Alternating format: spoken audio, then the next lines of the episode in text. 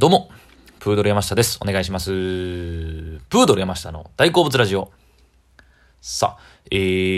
ー、ということで今回も、えー、音楽の話をしようかなと思いましてですね、えー、僕が一番、えー、多感な時期に、えー、自分、自発的にね、曲を、音楽をたくさん聴いていた2000年代の、えー、ロック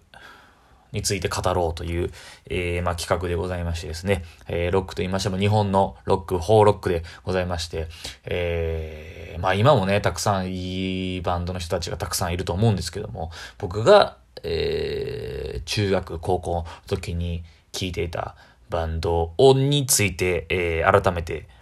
えー、語ろうという感じなんですけども、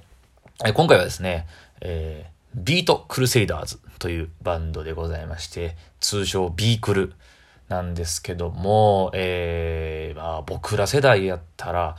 みんな聞いてたんじゃないですかね。聞いてなくても聞いたことあるというか、えー、まあこれを言ったらね、結構一発で思い出せると思うんですけども、あの、メンバー全員がですね、お面をつけてるバンドだったんですけどね、5人組ですかね。はい。えー、このビークルなんですけども、えー、まあ、えー、情報を言いますと、97年に結成しまして、それでずっとインディーズでやってはったみたいなんですけども、2004年にメジャーデビューしはるんですね。で、えー、それ以降ですね、まあ、2005、6、7、8、ぐらいがバリッバリ全盛期なんじゃないですかね。で2010年に解散をしはるんですよ。だからまあ、それ以降はそれぞれいろんなところで活動したんですけども、えー、ボーカルの日高徹という人が、まあ、フロントマンですね、いわゆる。まあ、この人がまあ仕掛け人というか、いろいろやってありまして、まあで、そもそもね、お面もね、なんかね、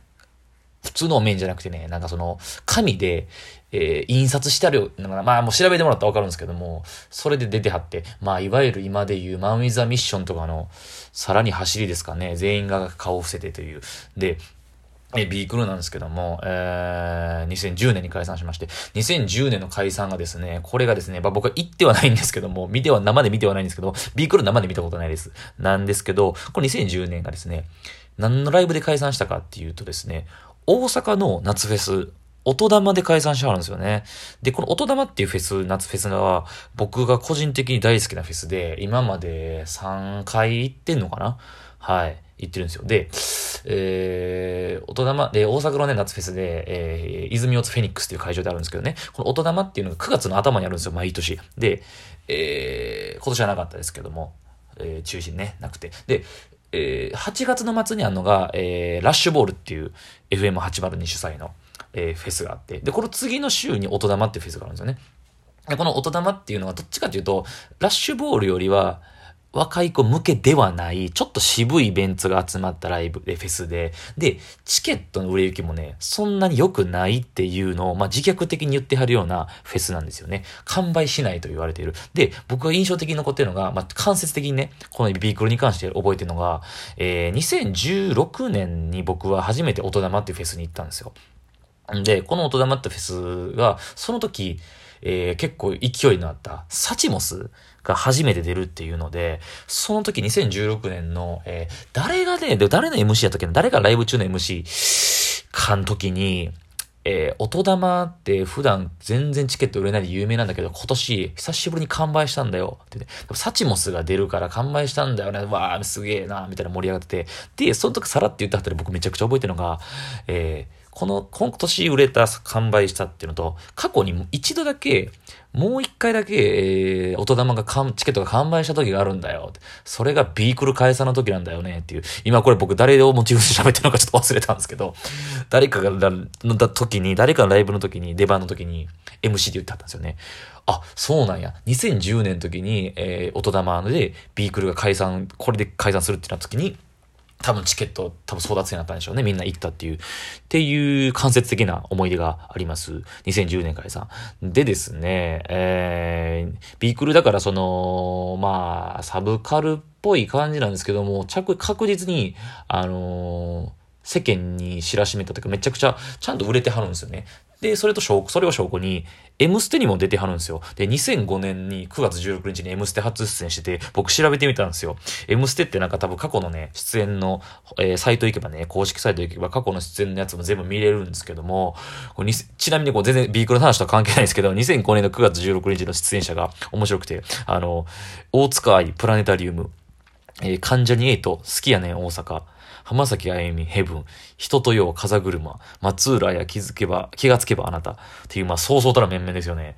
大塚愛のプラネタリウムなんか、で、2005年のね、多分ね、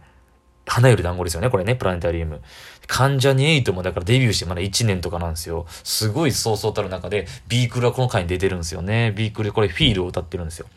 そう、1個前が、えカバー曲歌ってて、2曲歌ってるんですよね。で、お面をつけて出演してるんですよ。っていうぐらい、えちゃんと M ステに出てる、だメインストリームでしっかり売れてはる人なんですよね。はい。で、まあ、どういう特徴かっていうと、音楽の、えー、まあ、ジャンルで言ったらパンクとかメロコアとか言われてるんですけども、えー、まあ、歌詞の特徴を言うと、全部英語なんですよ。日本語の歌詞が一個もなくて、えー、もうほとんど、えー、日高徹さんの作った英語詞なんですよね。えー、で、まあ、この90年代から2000年代にかけて、この日本のバンドで、このハイスタと、ハイスタンダードってバンドと、ビービートクルセイダーズってバンドと、あとエルレガーデンですね。この3つは、全部英語なんですよね、歌詞が。なので、その英語詞を、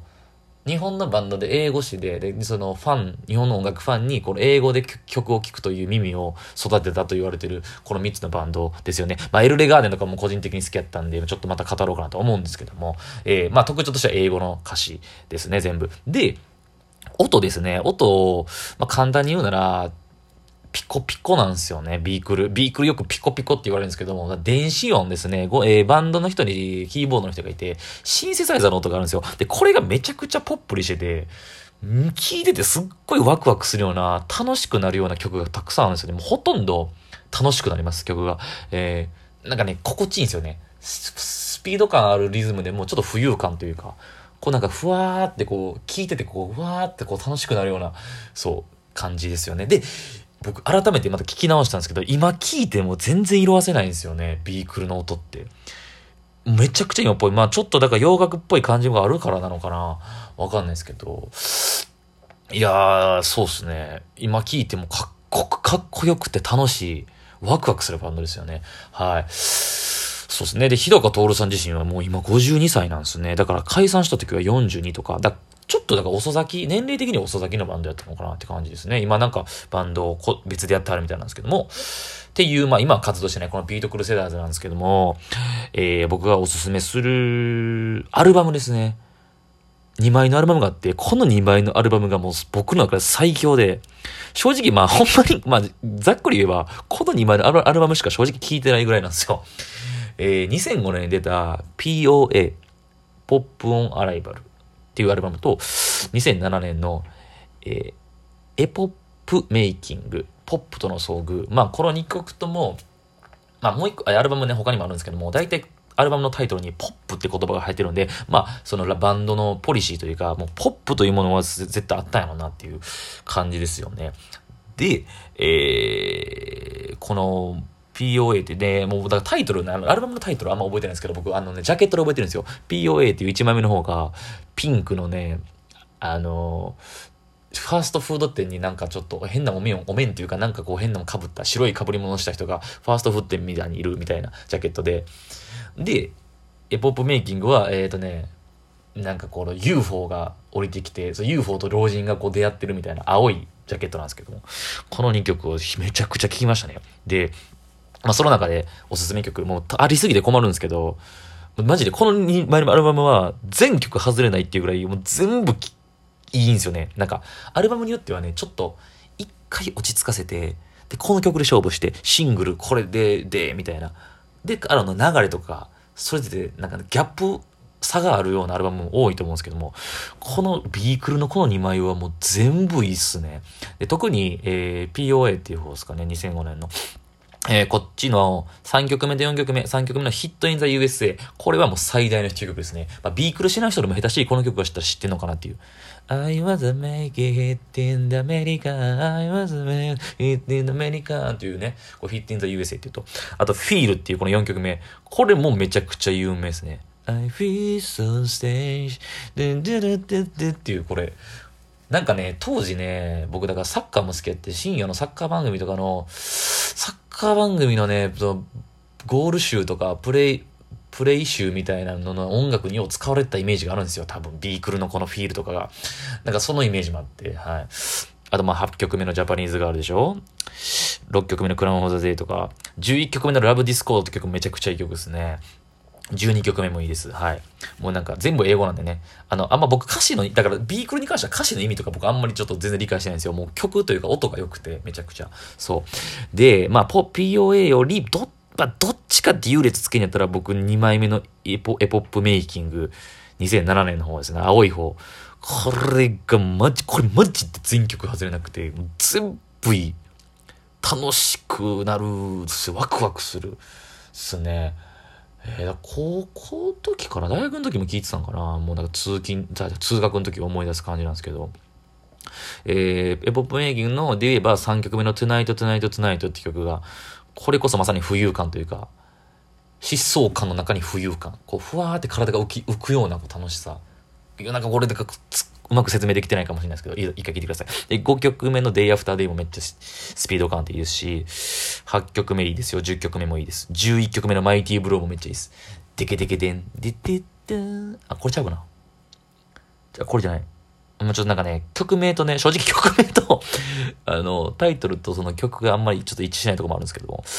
僕でも14曲目のこのゴーストって曲がめちゃくちゃいい。あの、楽しい曲が多いんですけども、メロディーがちょっと切ないんですよね。ゴーストは。ゴーストはね、ちょっとサビのとこでちょっとうわっと、うるっとくるようなメロディーなんで、ゴースト。15曲目の Let's Escape Together もいいです。楽しいです。まあ14のゴーストと15の Let's Escape Together がめっちゃいいかな。外れないですね。はい。ということで僕が、えー、2000年代にハマった、えー、ビートクルセイダーズについて語らせていただきました。ありがとうございました。